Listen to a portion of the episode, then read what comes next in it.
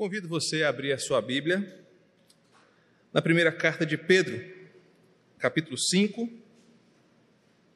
versos 10 e 11. Nós meditaremos hoje nesses versículos da primeira carta de Pedro, capítulo 5, versos 10 e 11, que nos ensinam sobre a graça perseverante, como Deus opera em nós para nos levar para perto de si. Então, nós vamos meditar nesses dois versículos e a nossa proposta é que você perceba nesta palavra como Deus opera para nos levar para perto de si. Diz assim o texto de Pedro: Ora, o Deus de toda a graça, que em Cristo vos chamou à sua eterna glória, depois de terdes sofrido por um pouco, ele mesmo há de vos aperfeiçoar, firmar, fortificar e fundamentar. A ele seja o domínio pelos séculos dos séculos. Amém. Vamos mais uma vez orar. Cristo Jesus, esse momento é onde nós abrimos os nossos ouvidos e o nosso coração como um terreno fértil para receber a tua verdade. Que o Senhor fale com a tua igreja reunida nesse lugar. Que o Senhor fale com cada ovelha tua espalhada onde quer que esta mensagem chegue. E que possamos perceber a beleza desta graça que nos faz perseverar e que nos preserva do mal, de nós mesmos e das ciladas que esse mundo oferece. Nos ajuda a perceber isso, pois certamente seremos tremendamente abençoados. É o que pedimos em nome de Jesus.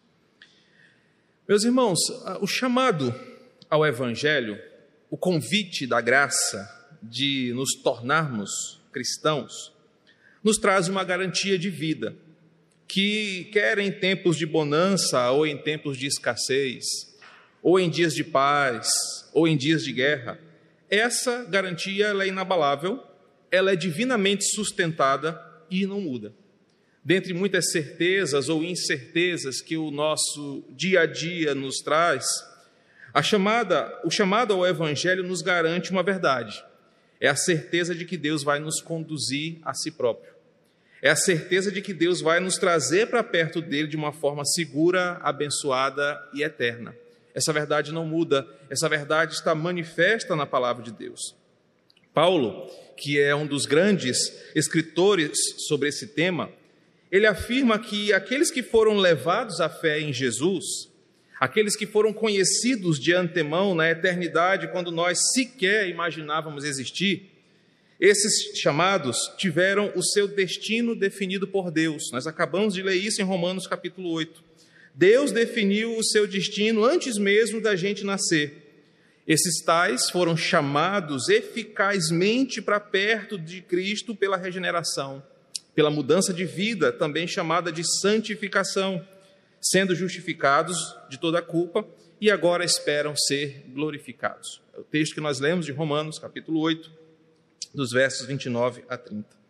Essa glorificação, que é como Paulo termina aquela primeira parte do versículo 30, é, nos leva a perceber que quando o processo começa, Deus já tem o fim dele estabelecido. O texto não fala que ele nos glorificará como algo que ainda vai acontecer, mas que nos planos eternos de Deus ele já glorificou os seus eleitos, ou seja, Deus tem todo o processo da nossa condução até ele, estabelecido e muito bem determinado. Essa glorificação é parte de um processo que alguns conhecem como ordem de salvação ou algum outro termo teológico assim, mas que, mas que para nós é uma consequência de uma decisão. Deus nos conheceu de antemão. Ele nos chamou para perto de si pela sua graça. Mudou o nosso destino ou definiu o nosso destino. É a palavra predestinação ali em Paulo. Ele nos santificou, ele nos justificou, ele nos conduz até si e ele já nos glorificou. Deus nos conheceu muito antes de nós mesmos, muito antes de nós nascermos. E ele diz que ele vai nos conduzir a uma salvação final mesmo quando eu, um mero e rude pecador, tento prejudicar a mim mesmo nessa caminhada. Essa segurança que Paulo fala e que nós acabamos de ler É uma segurança que é chamada de graça perseverante. E o que, é isso? É aquela dádiva que cai sobre o pecador, fazendo com que o Espírito Santo, dia após dia, caminhe comigo. Dia após dia me conduza à sua verdade, mesmo quando eu não quero, mesmo quando eu dificulto, mesmo quando eu escolho o pecado. Essa graça, chamada de graça perseverante, apresenta-se na Escritura como um todo. Não é uma invenção de calvinista, não é uma proposta da teologia reformada, mas surge na Escritura, como, por exemplo, Paulo fala em Filipenses 1, versículo 6. Aquele que começou a boa obra, ele há de completá-la até o dia de Cristo. Ali Paulo fala: Deus começou uma obra em nós, e não somos nós que vamos terminar. Não somos nós quem vamos construindo essa boa obra. Ele começou, ele vai terminar. O seu papel e o meu, às vezes, é só tentar dificultar, mas o que começou, ele vai terminar. Versículos como Salmos 34, 7. O anjo do Senhor é a sentinela ao redor daqueles que o temem e os livra. Nos mostra que Deus nos conduz em livramentos. Jeremias 32, 40. Farei com eles uma aliança permanente. Jamais deixarei de fazer o bem a eles e farei com que eles me temam de coração, para que jamais se desviem de mim. João 5:24 Eu lhes asseguro, quem ouve a minha palavra e crê naquele que me enviou, tem a vida eterna e não será condenado, mas já passou da morte para a vida. São apenas poucos versículos, de muitos versículos que a Escritura tem, que trazem ao nosso coração a garantia de que Deus nos arrebatou em Sua poderosa mão. E de lá, ninguém pode nos tirar. É como diz em João 10, 29, que aqueles que foram dados a Cristo ninguém pode roubar. Ou como Paulo disse em Romanos capítulo 8: nem fome, nem nudez, nem perigo, nem espada, nem coisas do presente ou do porvir, nada disso pode nos tirar das mãos do Senhor.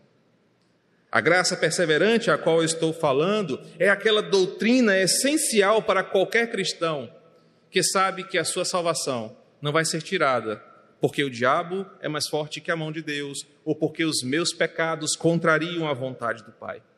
Essa graça perseverante, ao contrário disso, me mostra que na Escritura Deus tem um plano eterno para quem Ele salva, para quem Ele chama, e esse plano jamais será frustrado.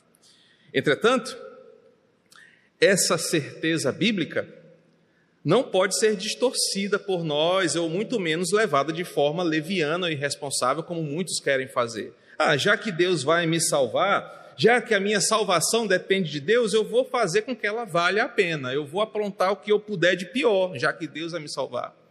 Não é isso que essa doutrina ensina. Pelo contrário, essa graça perseverante que nós lemos nesses, ouvimos nesses textos, não significa que cristãos podem fazer o que quer. Não significa que verdadeiros cristãos podem se entregar aos seus pecados, pois isso é só uma confirmação de que você nunca foi salvo por Cristo. Essa graça perseverante não significa também que você está imune aos perigos espirituais, às armadilhas do diabo e aos problemas dessa vida. A graça perseverante não te dá um selo que vai te tornar imune às coisas dessa vida. Cristo prometeu estar conosco nas aflições, mas ele falou que nós passaríamos por aflições, mas que nós tivéssemos bom ânimo, pois ele está conosco. Essa graça também não significa que nós cristãos não vamos provar o amargo sabor do pecado nessa vida. Infelizmente, a nossa natureza dual, que ama ao Senhor porque ele nos amou primeiro, mas que também ama as coisas da carne, vai militar até o fim dessa vida. Então a graça perseverante me diz que eu vou lidar com essas tentações, mas me garante uma coisa: não lido sozinho. Eu não vou estar sozinho diante da tribulação ou do pecado. Eu tenho alguém do meu lado que me diz: lute contra, invista na palavra, não desanime, pois eu estou contigo.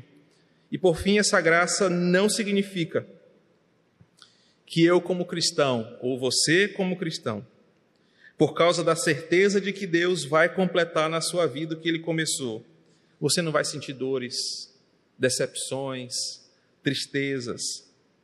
Essa graça não ensina que você não vive as dores do mal, mas ensina que você vai vencer, porque a nossa vitória não depende de nós. É justamente sobre essa última verdade, de que nós não estamos livres das tentações, dos problemas, dos sofrimentos, mas que também nós não estamos sozinhos e por isso devemos continuar, é que o apóstolo Pedro pode nos ajudar muito a entender a graça perseverante. Logo ele, o Pedro, que por várias vezes desanimou-se na fé, vai nos ajudar a entender um pouco dessa doutrina. Pedro escreveu duas cartas, todos conhecem. Na primeira delas, ele encoraja os crentes que tinham saído da sua terra natal para que enfrentassem vitoriosamente o sofrimento que estavam, estavam sentindo na sua pele. Ele escreve para os crentes da diáspora ou os refugiados que fugiram das suas terras, os forasteiros que fugiram das suas casas e que estavam enfrentando dores tremendas nessa terra. Nessa primeira carta, ele alerta esses crentes a continuarem firmes. Já na segunda carta, ele prepara os crentes contra os falsos mestres. Nessa primeira carta, que é onde nós estamos olhando, ele ensina que crentes cientes da graça perseverante, da bênção da herança que está confiada a nós, precisamos continuar apesar do desejo de desistir. Precisamos continuar mesmo quando achamos que não vai dar certo porque a nossa vitória e a nossa caminhada não é feita apenas pelas nossas pernas, mas tem alguém que nos sustenta. Então, quando Pedro escreve isso, ele encoraja aqueles irmãos de uma glória vindoura. Ele encoraja aqueles irmãos de uma certeza eterna que tem sobre eles. E essa certeza aparece ah, no uso de três palavras que, que Pedro usa ao longo da sua escritura, no seu, seu livro, perdão. A primeira palavra que Pedro fala que nos garante que nós estamos caminhando dentro de um projeto que Deus fez para nós, é a palavra forasteiros, que aparece logo no início da carta. Pedro define aqueles crentes, ou nós como cristãos, como forasteiros. E a ideia de forasteiros, em Pedro, 1 Pedro 1, versículo 1, é o sentido de que descreve uma pessoa que está em terra estranha, longe da sua terra natal, que está voltando para casa, longe de casa, pensa nas coisas de casa, ama a sua antiga pátria e não está definitivamente alojado ou alocado onde está. Pedro diz o seguinte: nós cristãos, onde quer que estejamos, somos um grupo de pessoas que estamos longe de casa, porque a nossa casa não é aqui, nós estamos rumo à nossa casa. Nós somos forasteiros aqui. Estamos caminhando de volta para casa. E nesse desejo de voltar para casa, em terra estranha, com dificuldades com a língua, dificuldades com a comida, dificuldades com a cultura, nós estamos enfrentando esses perigos. Entretanto, nós sabemos onde nós moramos. Nós sabemos da onde viemos. A segunda palavra que Pedro usa é diáspora que mostra como era a vida daqueles cristãos. A palavra diáspora tem a ver com dispersar, com sair, com estar em fuga. Aqueles crentes foram dispersos entre as nações, em virtude da perseguição e dos perigos que se levantaram contra eles. Eles não estavam em paz, eles não estavam no seu destino final, eles não estavam em casa. De novo, Pedro leva os seus ouvintes a pensarem que nós estamos rumo a alguma coisa, rumo a algum lugar. E por fim, a última palavra, eleitos, como ele mesmo chama os seus ouvintes, cristãos que foram chamados graciosamente para o amor de Deus, para sermos iguais a Cristo, para sermos santos e para estarmos na eternidade com Deus. De novo, Pedro diz: forasteiros da diáspora e eleitos, são palavras que ele usa para dizer: nós estamos num processo, nós estamos numa jornada. Uma jornada que às vezes é áspera, é dura, mas é uma jornada com destino certo. Porque aquele que nos colocou no caminho está nos conduzindo até o final. Aquele que nos chamou a caminhar disse: Me sigam, eu vou levar vocês até o destino final. E essas três palavras reforçam o que eu tenho dito até aqui. Pedro afirma que nós cristãos estamos em terra estranha, perigosa, cheia de perigos. Entretanto, nós estamos marchando rumo à nossa casa. Estamos marchando rumo ao nosso destino final. E a garantia que nós vamos chegar lá é quem nos escolta, é quem nos leva, é quem nos conduz. Nós não estamos sozinhos na caminhada, nós não estamos largados à própria sorte, mas aquele que começou a boa obra, ele vai terminar. Aquele que nos colocou na jornada vai nos conduzir até o final, da onde ele imaginou, da onde ele desejou, da onde ele quis. E aí, perto do fim dessa carta, Pedro apresenta aquilo que ele viveu como sua experiência, aquilo que ele sentiu na pele. Lembram do episódio? Pedro, após negar Jesus, se sentiu um fracassado, eu traí o meu Senhor.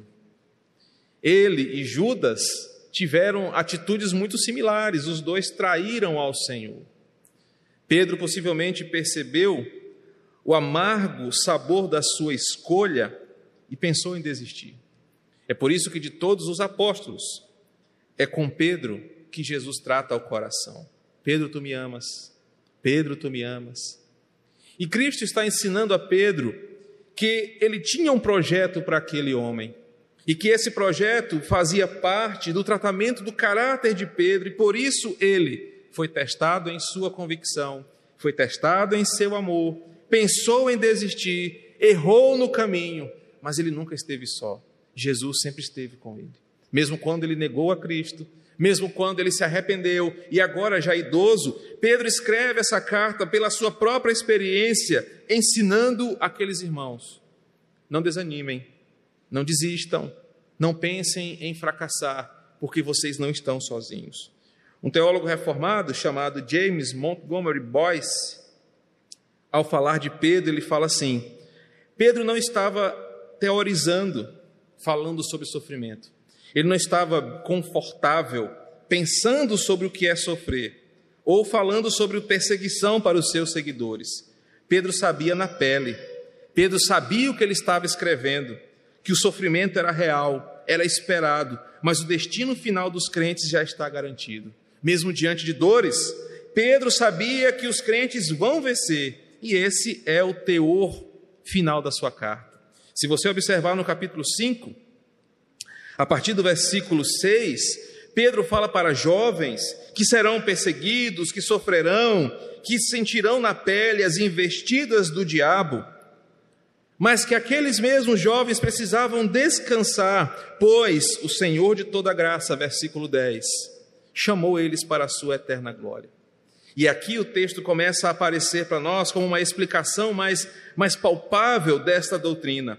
Pedro está pastoreando o coração daquelas pessoas, dizendo: Olha, vocês estão com vontade de desistir, vocês estão sofrendo, as dores são reais, o fracasso parece bater a porta de vocês. Mas deixa eu falar uma verdade: o Deus de toda graça, que em Cristo vos chamou à sua eterna glória, ele tem um propósito em tudo isso.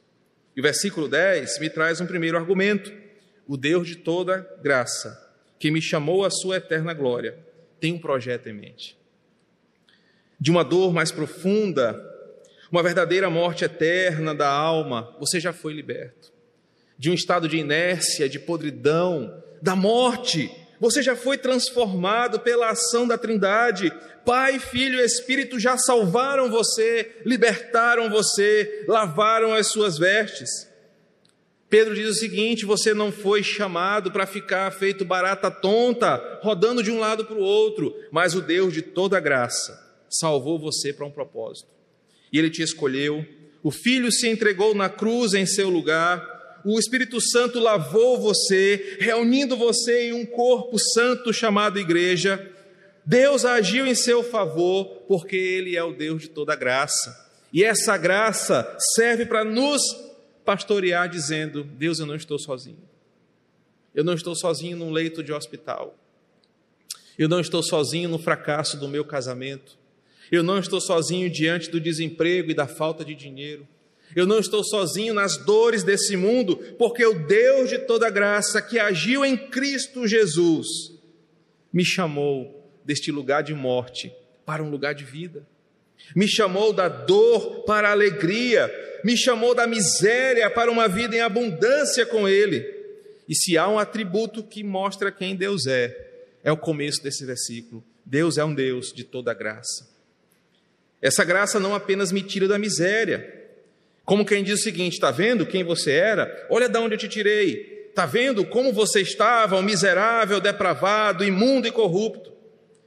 Essa graça desse Deus, versículo 10, que operou em nós, além de nos salvar, nos chama para a sua eterna glória. E você já deve ter ouvido falar um pouquinho sobre glória.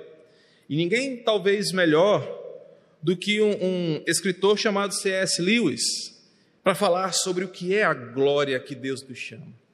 Se você já ouviu falar do livro do C.S. Lewis, O Peso da Glória, você vai lembrar que C.S. Lewis fala que essa glória de Deus não é apenas um lugar, como, como muitos pensam.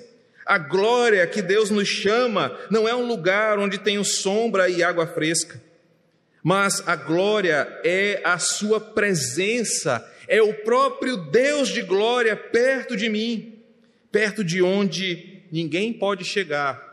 Deus me chama para estar por Cristo Jesus. Deus não me leva apenas para um lugar seguro e diz: Olha, eu te tirei do lamaçal do pecado e te coloquei aqui em segurança. Mas ele fala o seguinte: Eu te tirei deste lamaçal e estou com você, porque a glória é eu estar com você. Essa glória é a minha presença, essa glória é eu na sua vida. Sou eu na sua vida. Meus queridos, quando nós pensamos nesse plano que Deus arquitetou, nós só podemos chamar de Deus, de Deus de toda graça. Ele me tirou de um estado de miséria. Não apenas me tirou de lá, mas lavou as minhas vestes, me santificou, me permitiu estar perto dele e está me conduzindo para a sua eterna glória. Pedro usa uma palavra importante aqui para falar sobre o nosso destino final. No hebraico, a palavra glória, kabod ou shekinah, literalmente é uma luz inacessível. É um lugar que o humano não pode entrar, é um peso espiritual tremendo. Do grego, que é a língua que Pedro escreve, a palavra doxa significa aquela presença inaudita do Senhor. Meus irmãos, Deus não quer te levar para o céu e te largar lá e dizer: olha, agora você está no céu não tem mais boleto, não tem mais 011 te ligando, não tem mais doença. Deus não quer isso para você. Ele está te chamando para perto dele. Ele está te chamando para desfrutar da presença dele. É isso que o Salmo 24 fala, do peso da presença perfeita do Rei da Glória. E revela que esse Deus que nos salvou, ele disse o seguinte: Eu tirei você desta situação miserável e estou te conduzindo até lá. Meus irmãos, e quando paramos para pensar nisso, é inevitável que nós pensemos que essa glória, que não é apenas um lugar, mas é uma presença, é a amizade, é o relacionamento com Ele, faz com que a gente perceba: a caminhada pode ser difícil, mas vai valer a pena chegar lá. A caminhada às vezes é árdua, porque para chegar nesse lugar, eu preciso enfrentar uma realidade, e a realidade sou eu. Os meus pecados, os meus desejos, a minha incredulidade, o meu egoísmo, a minha vontade de desistir. Mas Deus está nos conduzindo, Ele nos chamou e Ele está nos levando para a Sua glória. Por isso que Pedro diz no versículo 10 que nós vamos sofrer um pouco. E às vezes nós, como meros mortais, tendemos a por não conhecer a Escritura, achar que o sofrimento é maior do que a glória, achar que a dor é maior do que o que nos aguarda. É por isso que no capítulo 1, Pedro fala sobre isso, sobre essa esperança viva, sobre o que essa herança incorruptível no versículo 4 que está guardada para nós pelo poder de Deus. Só que às vezes o nosso pecado é a incredulidade. E nós esquecemos que Deus começou um plano. E esse plano começou antes mesmo da fundação do mundo, antes mesmo de nós existirmos, e que ele começou e vai terminar. Só que às vezes, as dores dessa vida nos fazem esquecer do produto final. E aí nós tememos a morte, nós tememos a doença, nós tememos as dores desse mundo. Nós às vezes não queremos nem morrer, e esses dias têm mostrado para nós como nós não pensamos no produto final. Crentes têm medo de morrer, pensando: meu Deus, se eu morrer, quem é que vai cuidar do meu filho? Meu Deus, se eu morrer, como é que vai ficar o sustento da minha casa? Meu Deus, se eu morrer, o que será da minha família amanhã? Nós temos medo de morrer porque nós amamos muito a vida aqui e nós não pensamos no que está guardado para nós. Quando a glória é maior do que a nossa existência, quando nós confiamos naquele que nos chamou e vai completar a boa obra, a morte é apenas uma passagem a morte é apenas uma transição, é um chamado para perto dele. Pedro diz: Olha, vocês vão sofrer, porque Jesus falou que vocês iam sofrer. Talvez vocês sofram pouco, talvez vocês sofram muito, mas vocês vão sofrer. Mas não esqueçam do produto final. Ele chamou porque ele é gracioso e ele vai levar vocês para perto dele. Mas Pedro sabe que se depender de mim eu vou desistir. Pedro sabe que se depender de mim ou de nós, nós vamos, não, está muito difícil esse negócio de ser crente, acreditar, não, está muito difícil continuar crendo, não, eu não quero isso. E aí Pedro apresenta agora a estrutura de uma das doutrinas mais belas no ambiente da graça. Quem faz você continuar não é a sua fé, não é você, não é a sua convicção, não é a sua boa vontade é Deus que faz tudo em sua vida. Versículo 10 diz: Ele mesmo. E agora Pedro vai citar alguns verbos que vão dizer o seguinte: tudo o que acontece na sua vida, até que você chegue no céu, não depende de você, depende de Deus. Porque é Ele, em primeiro lugar, que vai aperfeiçoar você. E a melhor tradução para esse termo é tornar vocês totalmente prontos. Pedro diz: para que vocês cheguem lá na glória, Deus precisa tornar vocês prontos. A pergunta é muito simples. Você hoje, do jeito que está aqui, arrumado, bonito, cheiroso como você veio, no exame de autoconsciência, você se sentiria capaz de estar no céu hoje, conhecendo o seu coração? Você conhecendo o Deus que nós falamos hoje de manhã, você se sentiria pleno para estar na presença dele hoje? Pedro vai dizer: é por isso que ele está tornando vocês prontos, é por isso que ele está tornando vocês preparados, para que vocês cheguem até ele numa versão biblicamente melhor. O que Pedro diz é que o sofrimento no tempo presente é usado por Deus para completar o que ele está fazendo. O sofrimento que nós estamos passando, qualquer que seja ele, nos aproxima de uma fé mais pura, principalmente quando o sofrimento arranca fora as tuas convicções, principalmente quando o sofrimento quebra as tuas pernas. Quando, mesmo tendo dinheiro, a solução vai além do dinheiro. Mesmo quando tendo contatos, sobrenome, influência, essas coisas não bastam. E aí te sobra a fé, te sobra crer em Deus, te sobra dizer: se Deus quiser, eu vou sair dessa. Deus está usando o sofrimento para limpar as arestas da falsa segurança, retirando nossa altivez, nos conduzindo de fé em fé para depender dEle. Se Ele está nos aperfeiçoando, irmão, significa que certamente Ele sabe as podridões que o meu coração tem e que essas podridões não são bem-vindas no céu. Então ele vai limpando. E às vezes ele deixa você sofrer uma doença, às vezes ele deixa você sofrer uma perseguição política, uma perseguição moral, uma pandemia ou qualquer outra coisa assim. Porque o sofrimento é uma forma de Deus dizer: confia mais em mim, e assim você vai entender o que eu quero. As situações, principalmente que o povo está vivendo aqui, estavam sendo usadas com um propósito divino de fazer aquelas pessoas crerem mais em Deus, e por isso ele diz: esse Deus está tornando vocês melhores, para que vocês se acheguem até Ele. O segundo verbo, além de aperfeiçoar, é firmar. A ideia aqui é de ser mantido em posição firme. Firmar é fincar estacas para que você fique firme, de modo que os ataques do diabo não tirem você do solo. É a ideia de uma base firme quando o inimigo atacar, você não se move. Quando o inimigo te afrontar, você está firmado, mas perceba, não é você que se firma, é Deus quem firma você. Pedro sabe que Satanás vai atacar, porque o próprio Pedro foi alvo disso. Pedro sabe que o diabo virá com fúria no seu casamento, na sua fé, na sua saúde, na sua finança. Pedro sabe que o diabo vai atacar você todos os momentos, em várias armadilhas. E se Deus não tiver misericórdia de você, te firmando pela palavra, o diabo vai te destruir. Nós não somos mais fortes que o diabo, isso é verdade. Mas ele não é mais forte do que aquele que habita em nós. Porque maior é o que está em nós do que o que está no mundo. A palavra diz que nós somos firmados é por ele.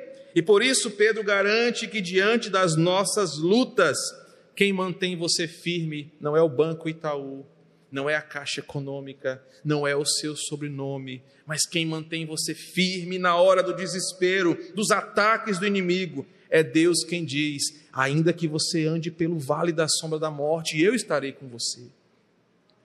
Pedro nos ensina a manter os pés firmes, mesmo diante das duras pancadas da vida. Mesmo quando o inimigo bate contra nós, se ele encontrar alicerces firmes na palavra, ele vai bater em retirada, porque os seus ataques foram derrotados e você continua de pé.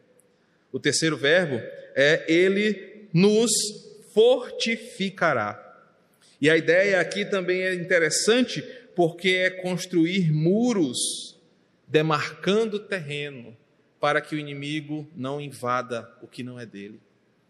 Pedro diz que Deus, para que eu chegue no meu produto final, que é a sua glória, ele primeiro me aperfeiçoa, ele segundo me firma e agora ele me estabelece. E queridos, a ideia aqui é que a cada novo dia, Deus te ensina a como construir uma muralha mais forte para que o diabo não derrube. Lembra da história dos três porquinhos? E quando eu preparava essa mensagem, eu lembrei.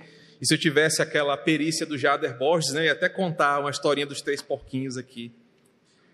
Mas quando o lobo mau viu a parede, a casinha de tijolos, ele soprou com a mesma intensidade. E o conto fala: eu vou soprar, soprar, soprar até a sua casa cair. Mas quando ele viu a parede de tijolos, ele continuou soprando. Mas a parede não caiu.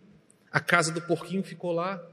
Isso por quê? Porque o que Pedro está ensinando é que quando nós somos edificados por Deus, nessa caminhada que ele nos conduz até ele, ele vai construindo muros grossos, fortes, que o diabo não vai conseguir entrar. Mas ele vai soprar do lado de fora, ele não vai desistir, mas nós estaremos firmes e agora estabelecidos.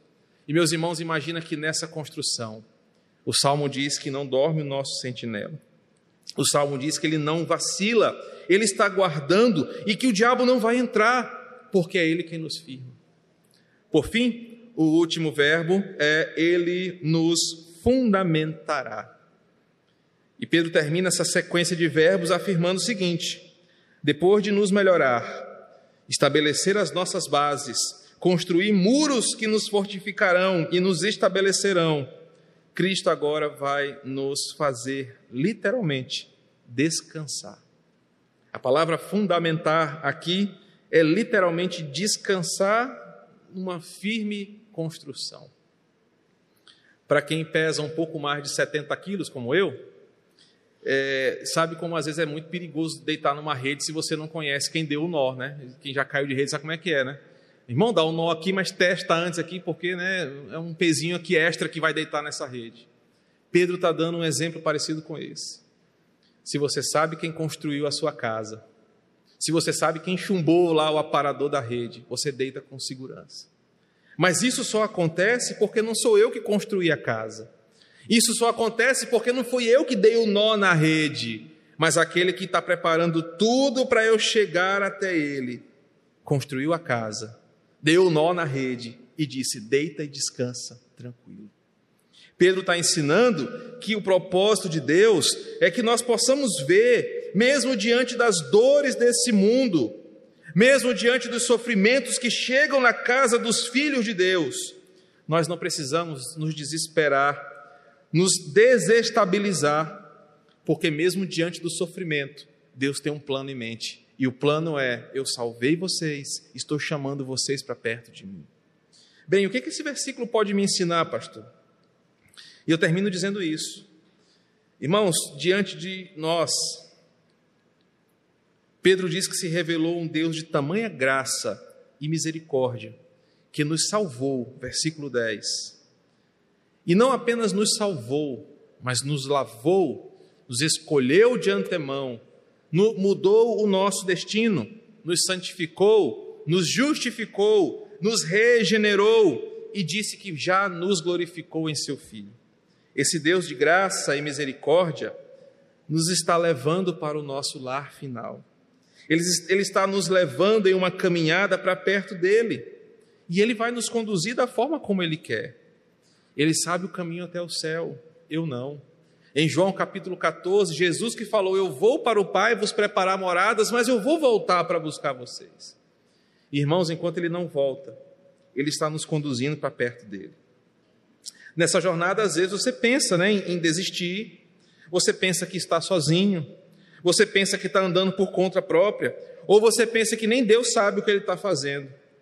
O próprio Pedro pensou assim na época do ministério de Jesus: Jesus, você quer mesmo voltar para Jerusalém? Eles querem te matar lá. E Jesus fala: Olha, arreda-te, Satanás.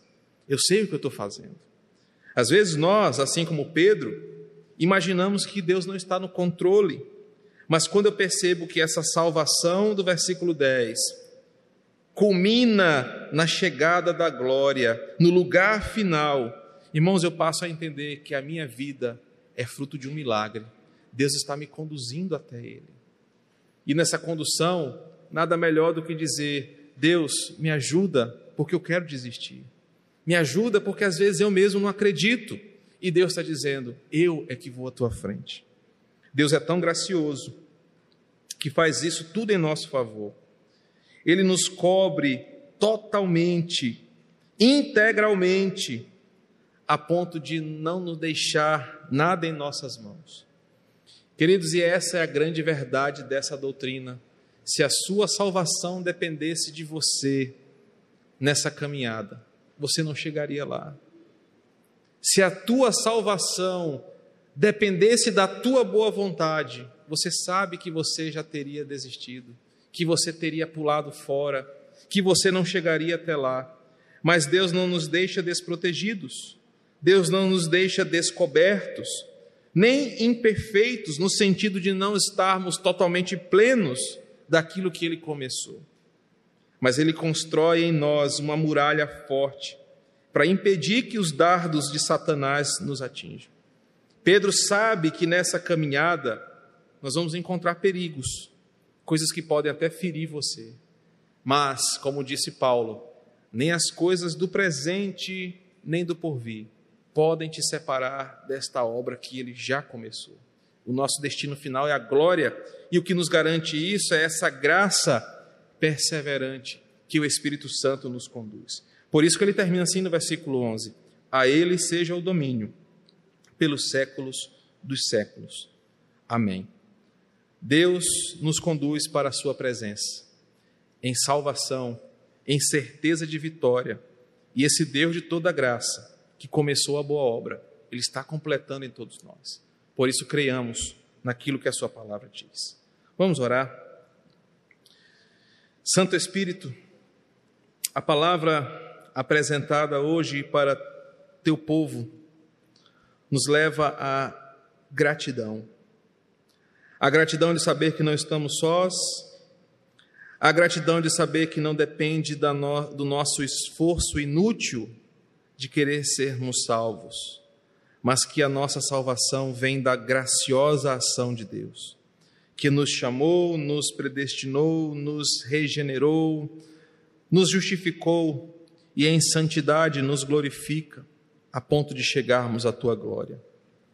Essa palavra nos dá a certeza de que o Senhor está nos traba trabalhando em nós, nos aperfeiçoando, nos fazendo cada vez mais parecidos com o Senhor.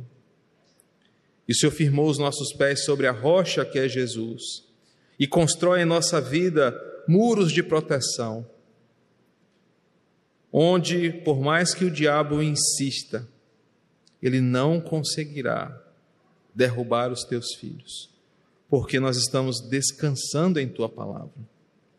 Ó Deus, diante dessa verdade, desta graça perseverante, que nos faz confiar em Ti, é que o nosso coração hoje descansa. No mundo nós teremos aflições, o Senhor já disse isso. Pedro fala que nós vamos sofrer um pouco, mas esse sofrimento não é comparado com a glória que há de vir. Esse sofrimento não pode apagar o brilho da nossa salvação em Cristo Jesus. Por isso, diante desta verdade, nós queremos dizer: A Ti, Senhor, o domínio pelos séculos dos séculos. A Ti a glória, Senhor, porque Tu tens cuidado de nós. Que essa mensagem continue reverberando em nós, nos fazendo confiar nos Teus propósitos. Nos dias bons, nos dias maus, nos dias de paz ou nos dias de guerra. Não nos deixando esquecer que aquele que começou a boa obra, que foi nos tirar do lamaçal do pecado e da miséria dos nossos pecados, vai completar a boa obra de nos colocar em moradas eternas junto a Ti. Nós te agradecemos por isso em nome de Jesus.